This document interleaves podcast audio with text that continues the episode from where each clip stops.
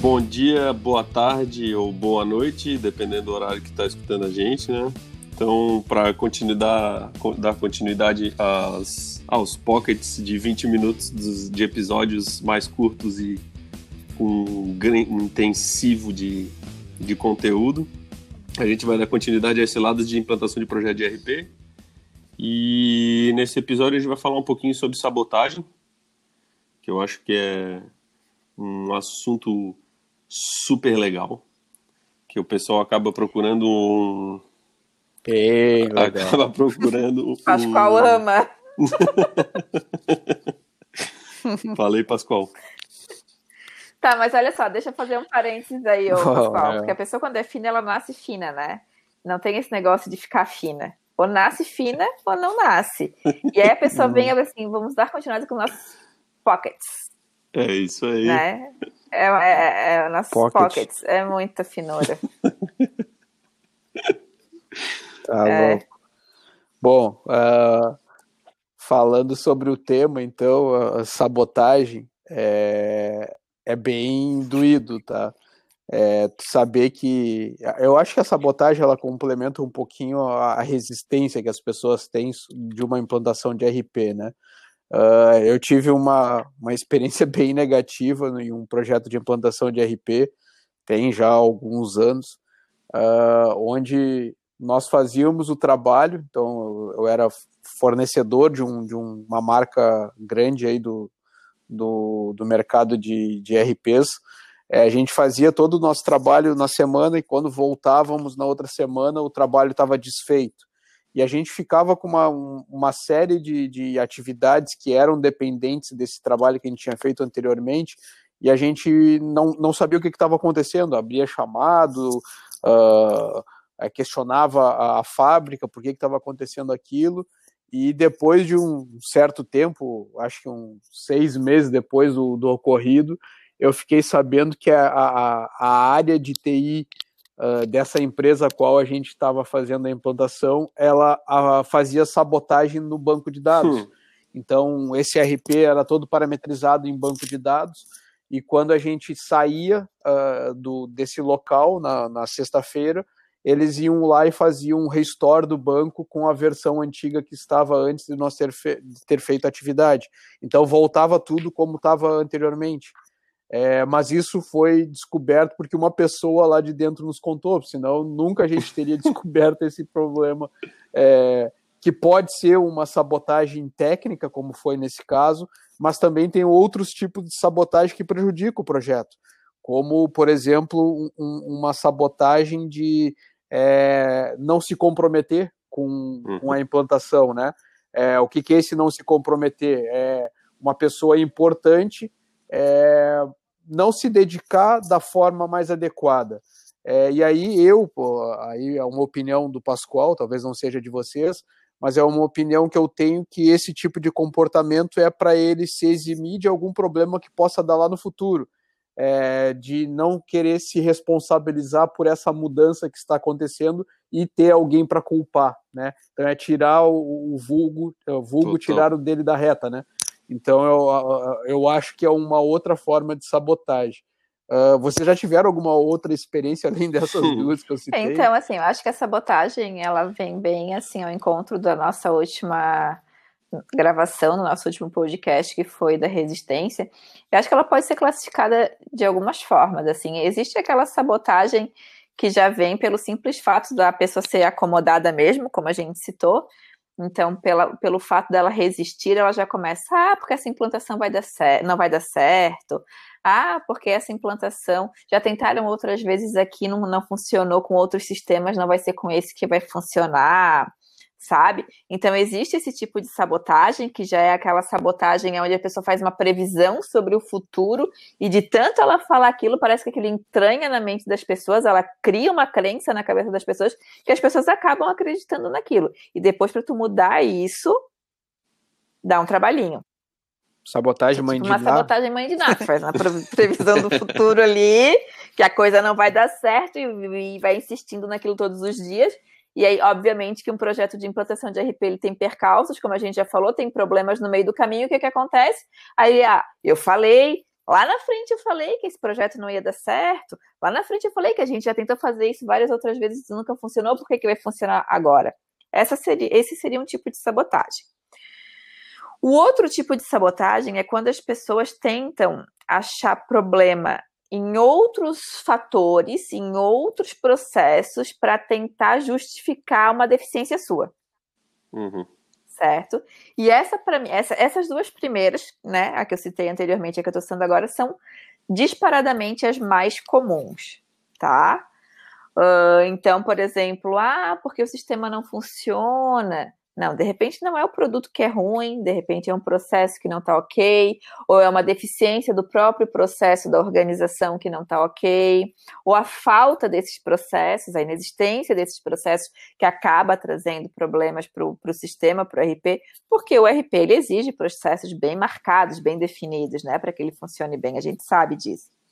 É, ou fica achando justificativas no, no gerente de projetos, ou no, no, fornecedor do software, ou no cara que, que faz a gestão do servidor, ou no gerente de TI, mas sempre achando uma justificativa fora daquilo que ele precisaria se comprometer. E, e esse tipo de, de autossabotagem geralmente vem da alta gestão, tá?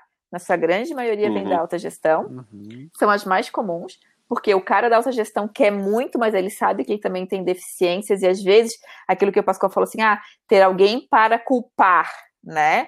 Uhum. E sempre quando eu tô nos meus processos de, é, vamos dizer assim, evangelização do projeto de implantação, eu falo assim, ó, gente, olha só, vamos esquecer a palavra culpar, né? Porque a, a, a, gente tem uma mania de dizer, ah, porque fulano é culpado disso, ciclano é culpado daquilo, e a palavra culpa por si só ela já traz um fardo tão pesado, e quando você fala que alguém é culpado por alguma coisa, você impede a ela a possibilidade de resolver e de solucionar algo que ela criou.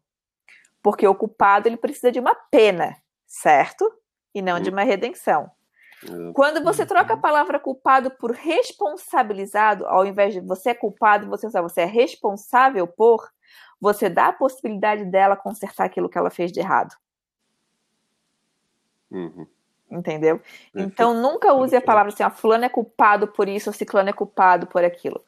Fulano é responsável por isso, fulano é responsável por aquilo, porque mentalmente tu cria um gatilho dizendo que, ela é que existe a possibilidade dela reparar um erro que ela cometeu, que é muito comum e as pessoas podem errar. Quem foi que disse que não se pode errar?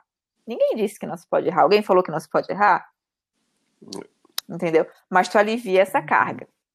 Então, esses são os dois tipos de sabotagem que, para mim, disparadamente, são as mais comuns, usuais.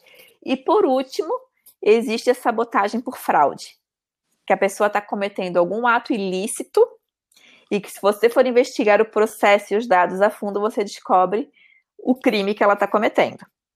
Entendeu? E eu já passei por todas, tá? Já passei por todas as os, to todos os três tipos de sabotagem. E vou te dizer que o mais traumático é o terceiro.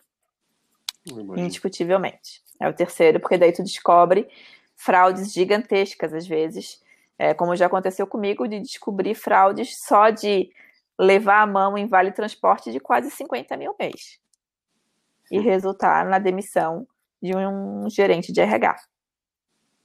Né? É. Então, isso acaba mexendo. E aí, como é que foi o tipo de sabotagem? Sempre travando um parâmetro do sistema para que o sistema não funcionasse exatamente na época de folha de pagamento, de fazer fechamento de folha.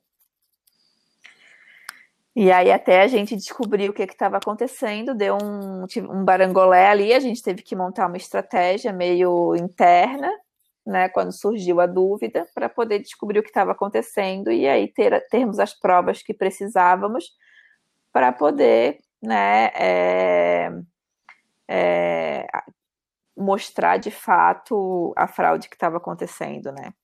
Então, essa foi a, a, essa é a parte mais dolorosa, assim, a mais trauma, traumática, eu diria. As outras são, a gente pode dizer que estão meio que enraizadas na cultura, assim, né? Mas essa ali é algo que foge de valores, de princípios, de ética, né? Então, tudo uhum. que foge da ética geralmente causa mais impacto, causa mais, é, mais trauma. Mas eu diria que são esses três os tipos de sabotagem de sabotagens que mais acontecem em projetos de implantação de RP. Eu sei que o Pascoal já passou por umas algumas assim, ele pode contar bastante causos se ele quiser. Ele podia dar uma dica de um milhão de dólares hoje, porque só eu tô dando dica de um milhão de dólares, Pascoal. Ei, Guilherme.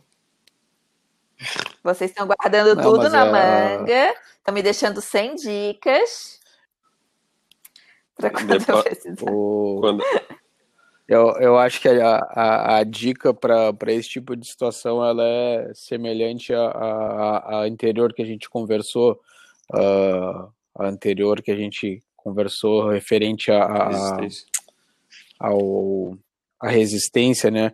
A gente precisa identificar quem são as pessoas que a gente pode aproximar e essas pessoas estarem sinalizando essas sabotagens, porque elas vão querer que o projeto a qual ela vestiu a camisa dê certo. Então ela vai conseguir, estando dentro da empresa, estando no dia a dia, identificar quem pode estar sendo um, um, um sabotador, uhum. né? E aí acaba, acaba nos apoiando também nesse momento.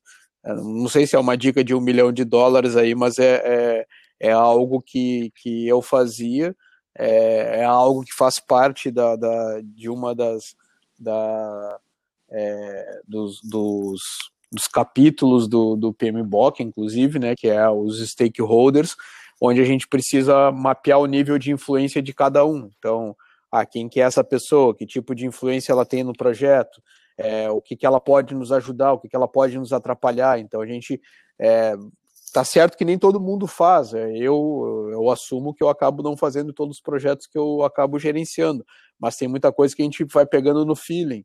Então a gente já sabe mapear as pessoas, já sabe o que, que ela tem a favor, o que, que ela tem a contra, e quando que eu posso utilizar aquilo que ela tem de positivo ou até mesmo de negativo uhum. para estar tá, é, ou dando o pé na bunda da pessoa da parte negativa ali pelo um ato que ele tenha feito. Ah, tem que jogar tem momentos que a gente tem que jogar o jogo da Exatamente. pessoa, né? É, não dá para ser bom, não dá, não dá para ser bonzinho sempre. Então, em algum momento o cara tem que se impor. E, e, aí a gente acaba pegando essas fraquezas desses caras e, e, jogando a favor da gente. É quando a gente aprende a lidar com esse tipo de situação, assim, é muita inteligência emocional, porque tu não pode sair do teu equilíbrio ali, de repente perder a tua razão. Mas aí quando tu aprende a utilizar essa técnica, o que tu faz é exatamente devolver para o outro aquilo que ele lançou para ti. E aí tu deixa a batata quente na mão dele, né? E aí ele se embasbaca é. todo e por ali, por si só, ele já para, né? Já é uma estratégia para fazer com que ele pare de plantar a discórdia, vamos dizer assim, né? Então, gente, até falando assim sobre né, é, os três aspectos que a gente falou ali das sabotagens, é algo que eu venho trazendo de acordo com as minhas experiências. Não significa que eu esteja certa ou que eu tenha razão em tudo que eu fale. A gente tem aqui um discurso bem democrático, onde certamente inúmeras outras experiências podem contribuir com tudo que a gente está trazendo aqui.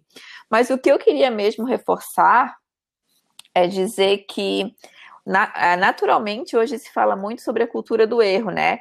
Até o Pascoal aborda bastante isso nas palestras dele, sobre abordagens mais ágeis, sobre até no Management 3.0, é aquela questão de errar e corrigir rápido e tal, em relação ao comportamento humano, que toda, todo erro, toda derrota, todo fracasso, vamos dizer assim, ele traz consigo, né, a semente de um benefício equivalente. Uhum. Isso aprendi durante os meus estudos de psicologia e de neurociência. Então, todo, todo erro, todo fracasso, toda derrota traz consigo o benefício, a semente de um benefício equivalente. Então, tudo de ruim que acontece traz algo de bom na mesma medida, né? nem que seja questão de aprender com aquilo ali para que no próximo você não cometa o mesmo erro e seja mais rápido, mais ágil, tenha um estipule um prazo menor para o seu projeto e tal, que vai ganhando tempo com isso, né? Então, é, as pessoas falam muito sobre pô, que saco ter resistência, pô, que saco sabotagem no projeto. Eu sei que é chato ter que lidar com todas essas situações, mas não é legal quando a gente já entra no projeto pensando nisso, porque nós mesmos já estamos resistindo, certo? Uhum. Então, a gerente de projeto também resiste, não é só o usuário que resiste, né? E aí o que, que acontece? A gente tem que olhar para isso como uma forma de que que bom que isso acontece, que bom que isso acontece, que vai te dar as oportunidades de aplicar as técnicas que tu aprendeu, né? E por, até porque se isso não acontecesse, nós não estaríamos aqui. Verdade. Certamente as nossas profissões não existiriam, porque não teríamos projetos. Porque tudo seria como uma mera atividade operacional se fosse tão simples assim. Então, tudo tem um porquê e uma razão. E as razões pelos quais isso acontece fizeram com que hoje, né, há muito tempo atrás, mas é, hoje está, estamos nós aqui falando sobre é, sabotagem em projetos, nós três gerentes de projetos falando sobre isso. Então, o que eu quero dizer é que não adianta a gente olhar com um olhar negativo para isso, que só atrapalha. Se a gente vier com um olhar negativo sobre isso, a gente vai estar resistindo também a gente tem que entrar de coração aberto, sabendo que são possibilidades que podem acontecer. Em um, alguns projetos acontecem mais, em outros projetos acontecem menos, mas que em todos os projetos, de uma forma ou de outra, vai acontecer. O que talvez não é mais comum que aconteça é o terceiro item, que é a sabotagem ali fraudulenta que a gente falou, né? Essa, graças a Deus, assim, é uma parcela bem pequena de todos os projetos que eu já participei, mas que também não, não poderia de, de citar, né? Aqui para todos vocês. Então, eu acho que a gente poderia é, encerrar com isso, sabe? Sobre esse olhar, sobre essas questões de, das ciladas que a gente está trazendo, que a gente não deve olhar para elas com esse olhar de, como se fosse uma coisa negativa. Mas são possibilidades que estão diante de projetos que acontecem e que a gente precisa tratá-las da melhor maneira possível. Show de bola. É isso aí. Perfeito. Perfeito. Vamos abrir é. a cabeça aí, então. que também não é fácil. Não é fácil. Beleza? Beleza. Valeu, até Valeu. o próximo episódio, galera. Falou, galera. Se vocês estiverem gostando, dicas, sugestões ou críticas, manda um WhatsApp aí pro 991 15 1370. Valeu. Falou, beijo.